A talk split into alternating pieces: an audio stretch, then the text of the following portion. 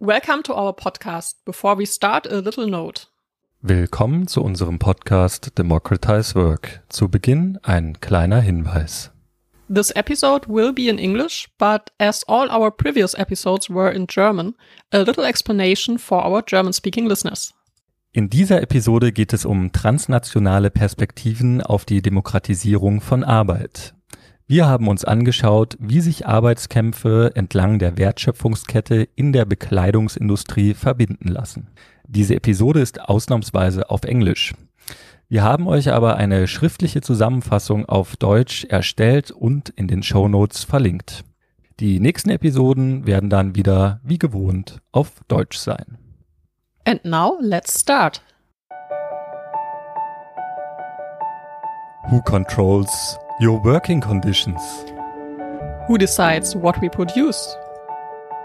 Democratize Work, the podcast about democracy and labor. I am Johanna Lauber. And my name is Felix Nickel. And once a month, we talk with researchers and workers about their experiences and ideas regarding democracy in a rapidly changing world of work.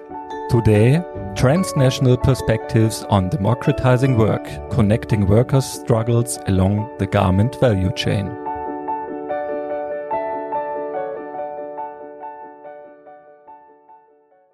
Let's get started and take a look back at why we wanted to do this episode, how we experienced the first ever global forum on democratizing work, and why this episode is special, and not only because it is our first episode in English. Yeah, as some of you might know, the Global Forum on Democratizing Work followed an initiative that started in May 2020. Back then, academics from various parts of the world published a manifesto under the hashtag democratizing work. Here they called for democratization of the world of work. They are claiming that the global pandemic shows once more that it is the normal wage dependent employees, workers who risk their health to keep the economy going. And at the same time, they are also the experts for redesigning work and the economy in a way that is socially and ecologically sustainable. So by now, the manifesto has over 6,000 supporters and the initiative has 16 national chapters. And this manifesto has also been a point of reference for our podcast from the beginning. Therefore, taking part in the first global forum on democratizing work seemed like a great chance to go back to the roots of our podcast project, while at the same time broadening our perspective and getting ideas and inspiration from examples and conversations from all around the world. So, has the Global Forum on Democratizing Work been a success? We would say so. It took place over three days and it was completely online with more than 3,000 attendees from 85 countries, almost 400 speakers, and 129 panels in nine languages. Yeah, and the sessions were organized along three core principles democratize, decommodify, decarbonize. And the recordings will be available on the Democratizing Work website. And you can find them by clicking on a link in our show notes. Yeah, and one of the panels was ours. Um, it was also our first attempt to do a sort of a live show or live recording with an audience. And of course, uh, a live event comes with uh, certain risks. We had planned to discuss with three guests, Janina Hirt from TIE Germany, Diti Bhattacharya from the Center for Workers Management in India, and Saskia Stock, chairwoman of the General Works Council at the German branch of the Swedish fashion retailer H&M. Unfortunately, Saskia Stock could not participate. And as you will hear, unfortunately too, uh, Diti um, experienced severe problems with her internet connection. And eventually, uh, she disconnected and uh, never came back. Uh, but that was not um, because she didn't want to, but there was a power outage uh, because of yeah a tropical storm and heavy rain in Delhi. So in the end, we uh, had to continue just with Janina, who fortunately had a great overview. Yeah, so now let's hear a bit more about the actual topic. Global value chains have become almost synonymous with extreme forms of overexploitation, undercutting competition in terms of wages and labor rights, and the omnipotence of a few buying companies in the global north. And while multi stakeholder initiatives and due diligence laws try to implement compliance with basic human rights with more or less binding regulations, a more bottom up approach of international solidarity and cooperation among workers along these chains has evolved and, in some cases, even amidst a global pandemic, successfully challenged corporate decisions. For example, in February 2021, in the Indian state of Karnataka, after an eight month struggle and international solidarity campaign, the Garment and Textile Workers Union has signed an agreement with the H&M supplier Gokaldas Exports that recognizes the union and reinstates more than 1,200 workers, mostly women, who had been fired.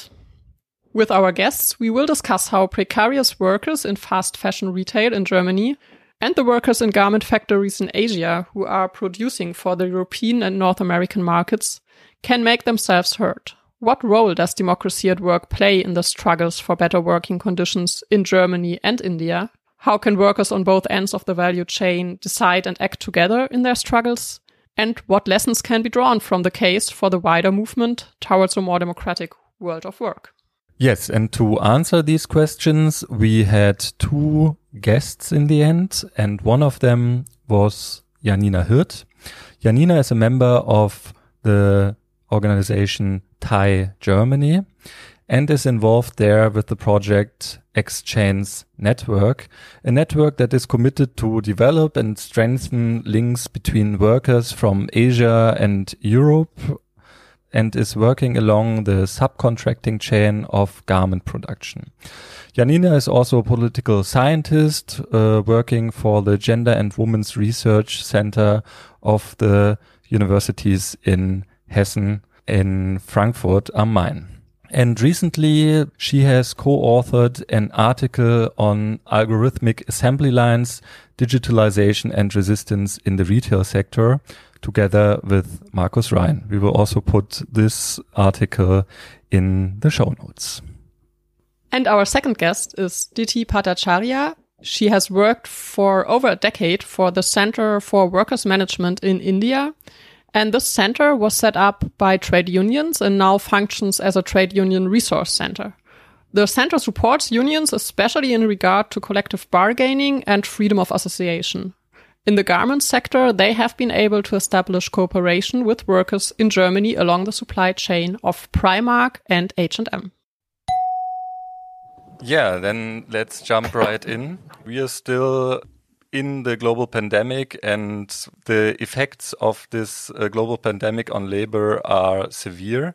Many workers have lost their jobs. We have heard about these cases uh, in India and elsewhere where big retail companies canceled contracts and subsequently workers have lost their jobs without uh, warning or anything. And uh, it is hard for them to make ends meet. Diti Maybe you can tell us a bit more about the current and general challenges in the garment sector in India in these times. Thanks, Felix. Yeah, you were actually you are bang on, and yes, the situation is very bad. What we see right now is almost like um, post fallout of the pandemic and the lockdown during the lockdown, there was closures, which uh, at least people had the hope that some of the factories would open up. But uh, now, with the continuing lack of orders, restructuring that the uh, big corporations are undergoing because of their own um, financial restructuring, organizational restructuring, possibly some part of it is part of the digitalization that we are going to see in the next few um, years. But all of that uh, has translated into certain form of restructuring of the supply chain as well. So there is, uh, while there is closures in some factories, which, as uh, Johanna said at the beginning, that we did fight a very long struggle in one of the factories where um, 12 over 1,200 women were uh, suspended initially and then terminated, but then they have got reinstated. But uh, what we are also seeing is a lot of factories are closing down and new factories are opening up in new areas. So it's not like H&M has stopped ordering from India or is sourcing from India, but what they're doing is they actually stop sourcing from areas where there is some form of organization, some form of regulation, and they're moving to new areas, new factories where there are completely new batch of workers who are not organized, who have no sense of what the laws are, and hence as, as a result uh, it's a complete new territory for them. So you're able to exploit workers more because you have to for the unions it's to start start from scratch all over again. So for big multinational corporations that are sourcing from countries like india it's like an opportunity. It's not crisis. It's actually an opportunity to restructure their supply and sourcing position and be able to bargain for lower uh, prices and bargain for uh, lower cost of uh, sourcing their product products. Because at the end of the day they're able to now put pressure through this whole um, mechanism that we're going to stop production in your factories. So unless you give us a lower cost, a lower price, we will not source from you. So they are able to negotiate better prices for themselves and hence making it worse for the workers here. So would you say that the pandemic is just being used as a pretext for plans that were already in the making? Absolutely, I would really say so because uh, we've heard even managers, lower end managers, tell us that what would have taken them close to five or six years, they've been able to do it in the last one year. So they've been able to do things in one go, what they would have uh, taken much longer for them to do, given the resistance that workers would have initiated. But given that the workers were in that kind of crisis, there's no resistance, except in very localized areas where there are strong unions. For India, actually, um, even the government has done the same. During the pandemic and especially during the lockdown, what the government of India did is actually change all our labor laws. And they've come up with four new labor codes, which takes away all our established rights. So both have gone hand in hand. That's like taking away all rights legally as well as effectively. Then maybe let's uh, also look at the German context. As I said before, we plan to have Saskia Stock, uh, the Works Council member from H&M Germany here.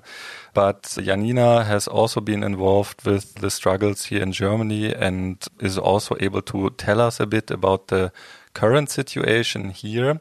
So, what are the current struggles and what is the situation of the people who sell the products that are being produced, amongst others, also in India? Yes, I can um, only agree with Diti on this uh, broader transformation that is taking place, not only now during the pandemic, but also before. But of course, it accelerated a lot the whole digitalization process we're not only working with H&M, but different, especially like young fashion stores. So we're also working with Zara, which is kind of the pioneer in the field of uh, bringing in digitalization tools, also connecting offline and online services. So um, we already saw like yeah, some uh, major changes that came step by step starting in 2015, 2016, when they introduced RFID chips in all the clothes. And then there came like new store management systems and there came new apps for the customers and so on. And then just after years and after the employees recognized that there's also new forms of control possible, that all their working steps can be followed just in time we saw that this is like a bigger transformation than just introducing some new digital digital tools. And so, of course, already before the pandemic, the other big brands were looking at Zara to like follow them and also pick up the digital trend. Um, and H&M was talking about like introducing more digitalized tools um, before the pandemic, but then they like tried to also use the lockdown and said, "Here, H&M Works Council, we introduced to you a pact on digitalization. Uh, there's everything in you asked for." But in the end, it was kind of a suggestion that would have taken away all the rights of co determination for the work councils. And I would say, luckily, with all the experiences and discussions and exchanges we had before, we were better prepared. And the Works Council stayed really strong and they denied this contract. And they said, we want to have like a real bargaining on digitalization. We want to discuss it with our colleagues. We want to see how it shapes and how it transforms the working process on the ground. We also don't want to talk only about like uh, closing of stores. We want to talk about how the work is transforming for the people that will still be there. They ask for um, bargaining a real collective contract. And this is a process that has started last um, spring, but it's not ended yet. Uh, at least they're in the position to say, no, we are not just introducing this. We block it until the management agrees to uh, work on criteria how we want to introduce things. Of course, at the same time, there's also more stores closings. It's also part of the transformation to have a different store concept, to have more big showrooms in like more central spots where little amounts of clothes are shown in a nicer way. And then they might maybe also be produced more just in time even than before. So there's like little clothes little storage and the brand just shows itself and then the production might also be affected by that you kind of sketched out these um, general transformations that are all tied a lot to the yeah, industrialization of retail with these new uh, technical transformations. When I'm talking to people who work in retail, uh, I also have the feeling that the nature of the work changes a bit, and yeah, um, that the working conditions also change a bit um, because of these new digital tools. What changes on the ground? Yes, the general message is that in the end, the most important part of the work um, disappears more and more on, or is reduced more and more. And that is like talking to customers, having knowledge about the textiles and having like a qualified job in this sense to like be in relation with customers, to advise them, to get like recognition from them as a worker who um, kind of gives them a service. So this is um, also what the colleagues say why they started to work in the retail sector and what they like about it. This and also in addition to this, the team spirit, the working in the group. But now this changed a lot. The companies try to put the work more and more into piecework. So every step is kind of set by technology. Your iPod you're carrying all the time tells you where to store the clothes, when, uh, in which speed, and you're just like following a really rhythmic and stressful um, choreography in the end. And this um, even makes customers not like the ones you want to have a relation with and the ones you want to work with, but they are just bothering you in this stressful running around, storing away uh, shirts and pants. So it actually changed quite a bit, as you see. Diti, you uh, mentioned earlier that uh, you expect, or maybe I got you wrong, maybe this is already happening, that these changes in the retail firms are also having an effect on the work in the garment factories. Maybe you can elaborate on, on that a bit.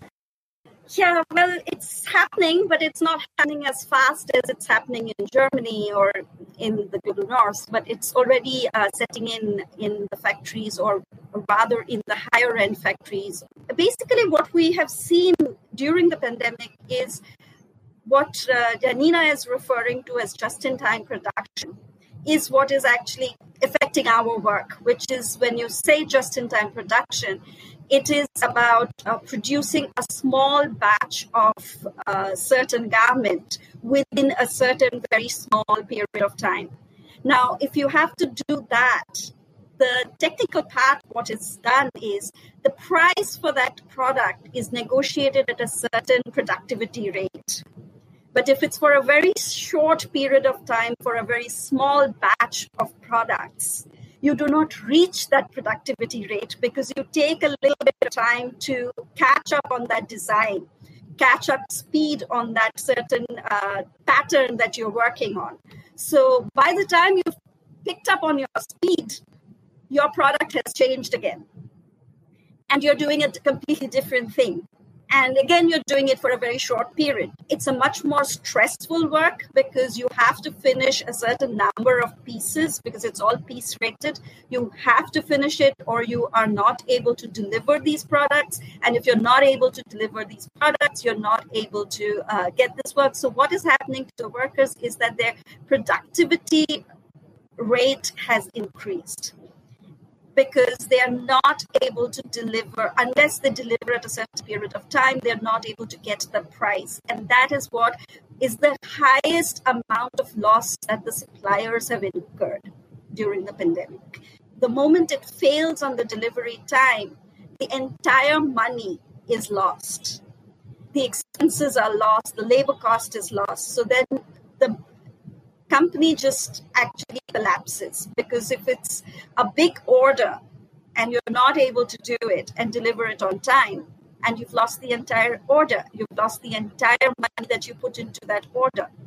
So that's actually what is happening and that's impacting the workers because then supervision has increased uh, on the shop floor has increased because you're pushing for higher and higher productivity every day and here you can hear the technical problems starting. As we found out later, there was a big thunderstorm which was disrupting the internet connection and power supply. Yeah, so just to summarize the last points, one of the problems is that the trend towards just in time production is making orders smaller, which then reduces the productivity rate and puts time pressure on the suppliers. And not only is it harder for suppliers to produce profitably under these circumstances, an additional problem arises when suppliers are not able to deliver the orders on time. In this case, the retail firms just don't pay and the, the supplier will never receive money for the order. And of course, these suppliers try to make up for these difficult circumstances by putting even more pressure on the workers. We then continued with Janina and I asked her in how far we can see an increasing move towards Tayloristic, assembly line like logics in retail jobs. That would also mean that the working conditions in the production of garments and the work in retail are more and more converging. Uh, yes, I would uh, say, of course, this is also like the thesis kind of of our article and what we just saw in the discussions and analysis that um, we come to a kind of assembly line in the service sector now, a service work that has like a quality parts and like a human reaction to things could uh, be yeah controlled like this uh, so precisely but this is what we see at the moment um, and at the same time of course it's our aim to resist that. Technology is supposed to be assist- an assistant. At the moment, it's not. At the moment, it's just putting more pressure.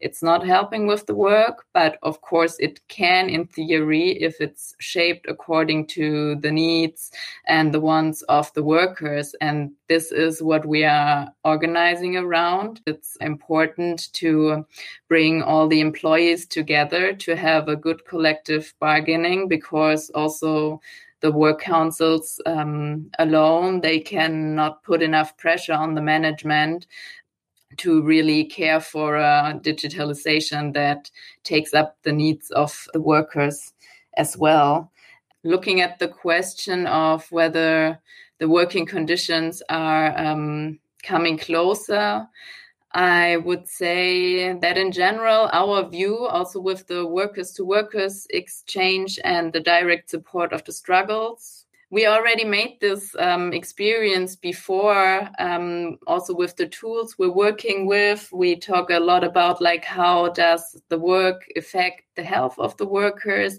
and how then is the health of course something uh, you have your whole life and you don't like leave at the store or at the factory after you um, are done working and in this work and these discussions about um, how does work affect my life and what stress does it bring, we already saw a lot of similarities actually between the colleagues in South Asia and the colleagues in Europe. Of course, it's not like one to one the same working processes, but still like some of the effects and the overall experience and also the struggles that come with it, precarious uh, working contract, not being really able to pay your rent because the salaries are really low, but also yeah, the mere stress and the being really exhausted when getting out of work. This is things we already saw as a similarity before.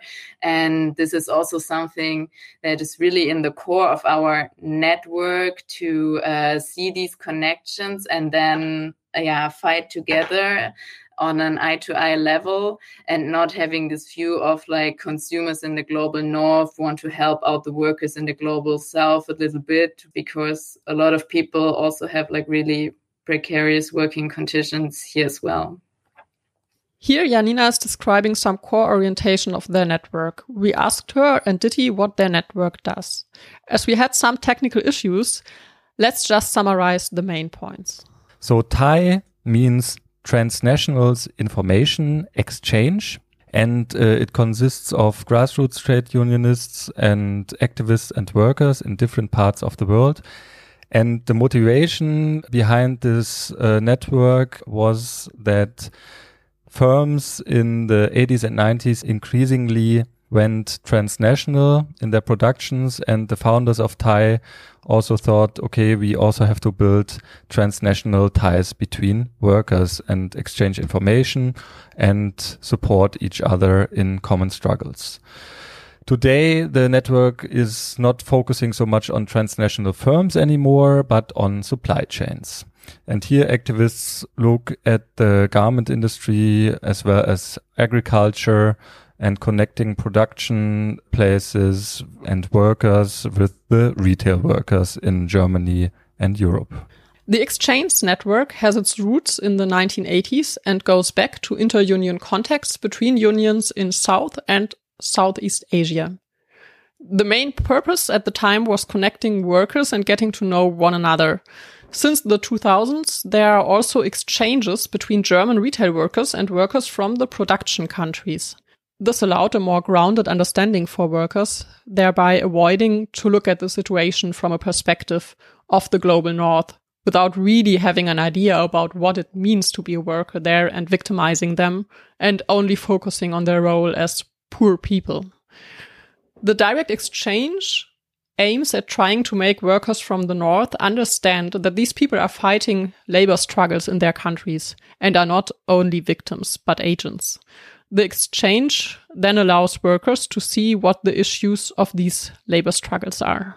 This intimate worker exchange is the core of the network that later allowed to form the negotiation structure that the exchange network has been working with for the past six to seven years. People were often skeptic if that strategy would work. The struggles of the past years have, however, shown that transnational struggles are possible and can work. However, Diti also stressed that these struggles require tremendous efforts in order to build power and also a long breath. But it is possible. So, after this overview about the institutions, we wanted to find out more about their views on the concept of democratizing work. Obviously, not having control over how your work changes has a lot to do with democracy, or better, the lack of it. Nevertheless, we also wanted to ask you about your view on democracy at work as a concept more in general, since this is the theme of this conference as well as the title of our podcast. Janina, in one to three sentences, what comes to your mind when you hear democratizing work? Okay, yeah, the major challenge is the little words now. Um, maybe to um, like take up the negotiation strategy first. Like this is um, really how we try to work um, along the value chain. So it really means that we build up power from the ground by organizing workers and not only having like some representatives and therefore really put pressure on the companies being able to bargain being able to shape working conditions also having like a um, view on the future how will um, things change how will digitalization advance and how can we have a real saying. So in this um, view of course this is a form of democratizing work by shaping it ourselves. But of course it's not like this representative style of work. It's also like different from what you mostly have in mind in a German context with co-determination in this sense. Um, of course, it goes a little bit um, further than this as I said before, like Saskia also would always stress, like the work councils, they're important, of course, and differently than in India, there is even like a new law now um, that tries to strengthen work council because there is less and less in Germany and co determination is still kind of valued, that it also so shows a crisis of um, organized labor. And of course, we try to put dynamic into it, but also, yeah, try to um, have workers come together and uh, shape the working process, whether they're elected or not. So um, it's about having a say, but maybe, yeah, sometimes in a bit of different forms of democracy than uh, representation might uh, think of. Janina, you already talked about the importance of bottom up approaches, not necessarily in opposition, but like together with representative forms. And one question we also wanted to ask you actually was in how far do you feel that manifestos like the Manifest for Democratizing Work can somehow inspire or support such bottom up struggles.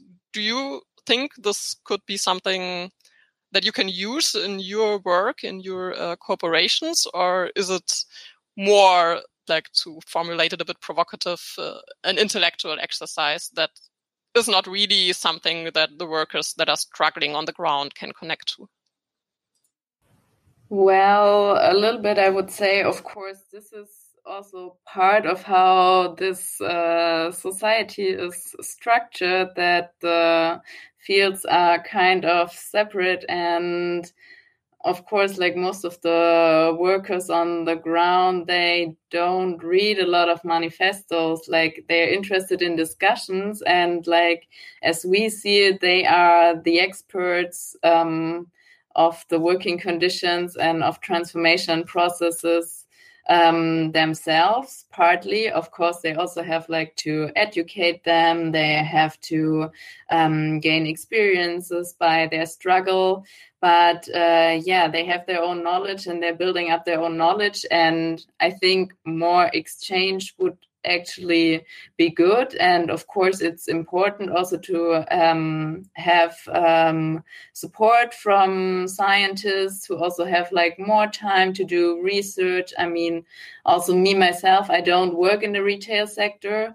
Um, and I try to support uh, the workers on the ground by doing the research, um, additional research on digitalization, and then also like, yeah, just uh, doing a kind of assistant work to um, what they need to um, build up the understanding and um, come together to um, find criteria for shaping the process, to build up strength, to bargain, and um, yeah, to then like uh, shape uh, the future. It's not an easy connection, but um, yeah, it's part of uh, how it is structured at the moment, and I think it would be good to yeah to have more open discussions and i mean also to um, be more open to like a worker's point of view in uh, science. This is i guess also something i uh, would like to stress yeah, I think it is an important point that Janina is making here. The fact that the ties between research and worker movements might need to be strengthened further. And that would also mean to actually look at what people really want and are struggling with. And that is something that is already done often, but could probably be strengthened. And it also reminded me that there is a strand of research that is trying to do participatory research, where those who are being interviewed or observed are also taking part in the shaping of the research. So that makes it more of a conversation, which can also benefit the workers. But yeah, let's uh, get back to the talk. Yeah, we wanted to come back from this rather abstract level again to the concrete work of the TIE and ExChains network. So we asked Janina how they are really building this connection between workers because it might not be so clear why a retail worker in Germany should be interested in how the situation of garment workers in India looks like and vice versa. So how do you bring workers together, Janina? Um, maybe let me start a little bit with what I already talked about a bit that we do these exchanges and we also talk about what are the effects on work uh, of work on the workers and we see a lot of similarities. Um, and then also for the retail workers in germany of course, they also see um, the other effects, except for um, the effects on their body and on their psychological health. They also see that it's, of course, fast fashion has um, environmental effects and so on. So they have like a broader view on this. They also wonder and want to discuss like how will cities be shaped in the futures? Will we only have like storages and um, don't have like real human direct uh, relations anymore? Uh, will this be the future? So there's like big questions behind it in which workers are already interested in, but of course it's also not so easy to um, tackle them right away. And in the beginning, of course, they focus a bit on the working conditions, but like on both levels, on the more general and on the concrete working conditions, there's a lot of connections, as I said, between the working conditions along the value chain.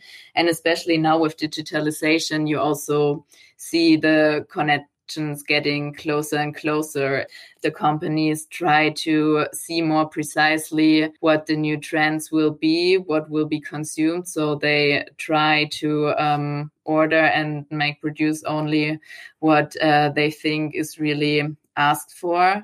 So it uh, really speeds up the process more and more, and it brings the value chain more closely together. So in this perspective, it's more and more obvious why uh, workers should connect along the value chain and why um, their working conditions are not separate and are just like steps of a chain where there is no actual connection between the people, but there is like really close connections. And uh, how do you concretely do that, bringing the workers together? Well, we have different formats. Of course, there is like regular calls between us. There's uh, information exchange, letting each other know about how uh, certain meetings or bargaining processes have happened and what we could do as uh, next steps together. And then there's also like bigger conferences where we really come together. I mean, we still need this like really coming together. It's obviously in an international work always not possible on a so regular basis, but at least like every two years um, or once a year, we try to really come together and have like a really deep discussion on how the year went, what new experiences we have, what has changed in our working conditions, um, what new approaches for bargaining did we try, and how can we exchange on them, and how can we strengthen our common practice like this. So we have heard at the beginning, Johanna has talked about this in the intro, uh, that the ExChains network had a recent success at the H&M supplier Gokaldas Exports. Yeah, Janina, how did this all come about? It is really uh, sad now that Diti is not there because she could have told so much more details and told about it so much better. But it really just worked that we had like as it is in our name the information exchange kind of as a basis. We had this relation. People knew each other. The workers knew each other. And then there was the fight coming up. So it only works if you already have this relation. And then there's a struggle coming up which was in this case um, like one of the Gokaldas factories um, in southern india was closing down. They didn't even let the workers know. They just closed it down all of a sudden and so the protest started. And of course, the protest also started because the women, they already were talking and fighting for their working conditions. They said, we need to go on strike now, even though our workspace is kind of taken away already.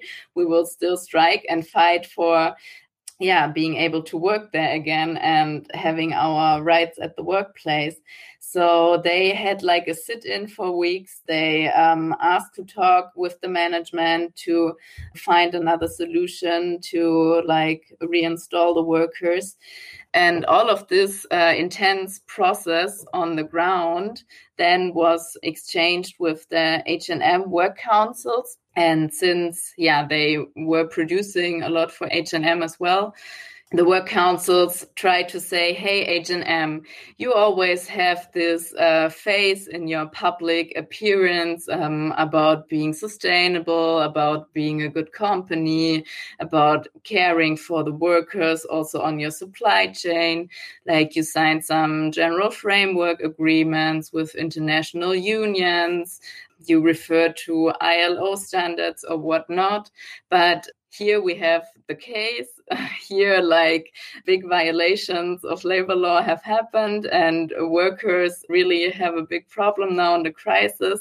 And now you can show that you really stick to this responsibility. Of course, in the beginning, H&M was not very interested, but since also in Germany there is already this international perspective with Saskia and the others talking about the value chain and talking about what is happening in India constantly in the monthly meetings, in other negotiations with the management. So it's always there as part of their work. And this is also, again, then how um, the work councils in Germany could intervene and could put pressure saying, hey, we know what is going on there in India. You can't tell us you're like a um, good company that is um, yeah taking up its contracts and is um, working on sustainable relations between companies. But we really know what's going on on the ground. We we have the information from the ground. We also know that there's threatening happening on the ground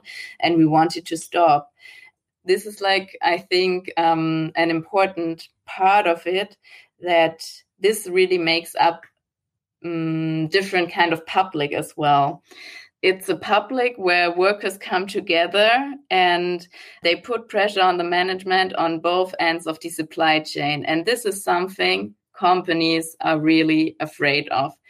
I think this is something i could say companies are more afraid of than of consumers being critical they are more and more critical. It's not bad, of course.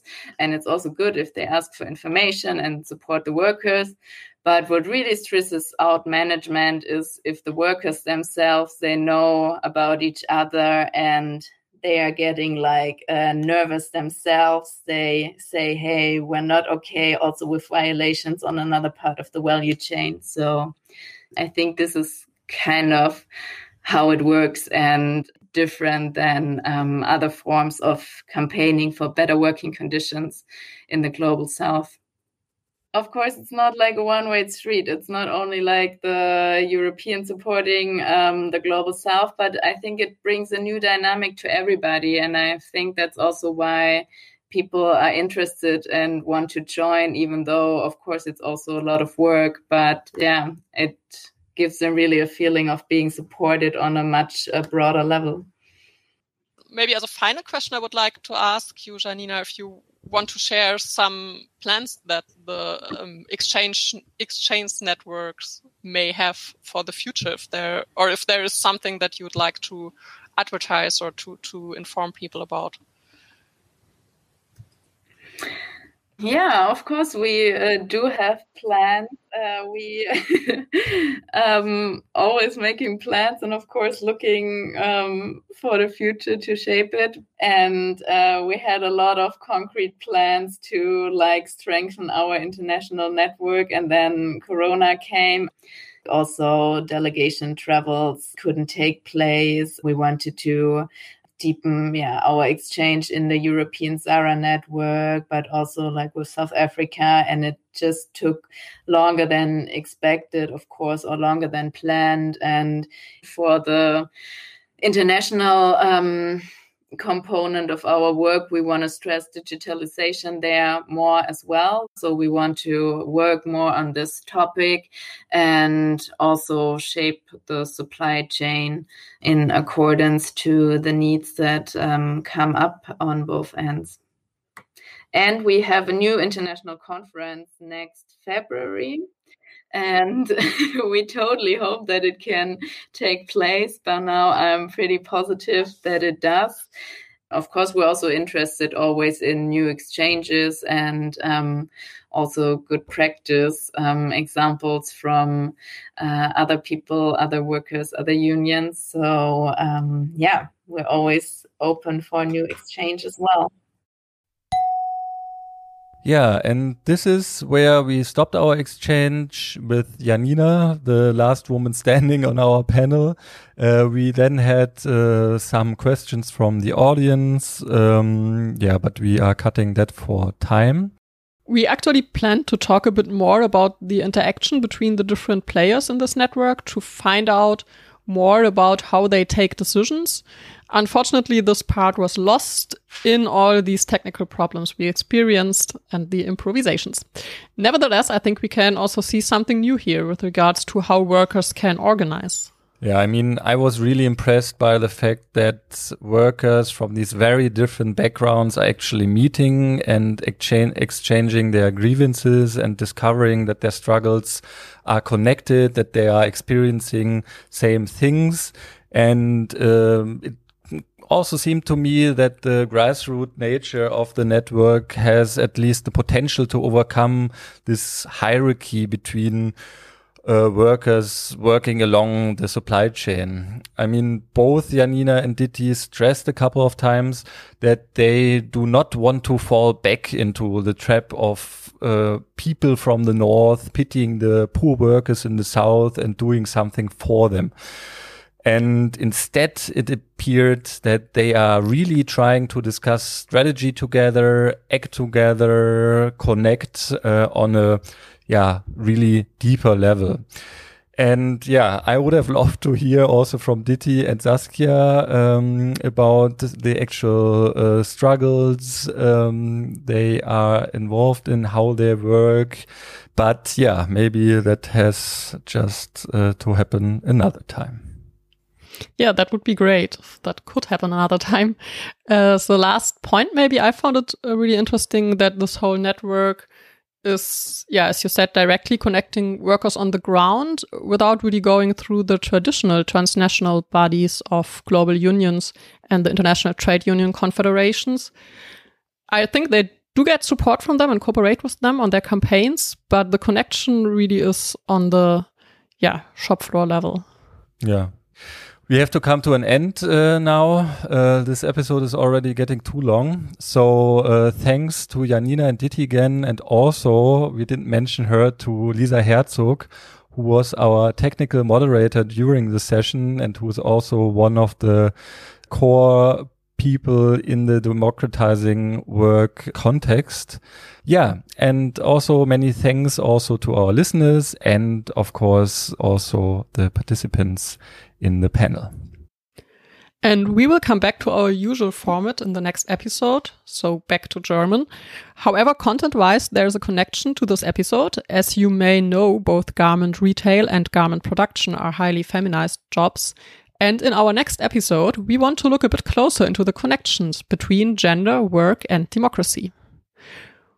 We are happy to receive comments or questions at our email address podcast at fnpa.eu EU. And you can also follow us on Twitter. Democratizing Work is a podcast project of the Kooperationsstelle Wissenschaft und Arbeitswelt, a platform for the cooperation between science and labor of the Technical University Berlin, and the Forum Neue Politik der Arbeit, an association of people active in trade unions, science, and politics who have set themselves the goal of scientifically addressing fundamental questions of today's world of work. And here we end. Bis zum nächsten Mal. Tschüss.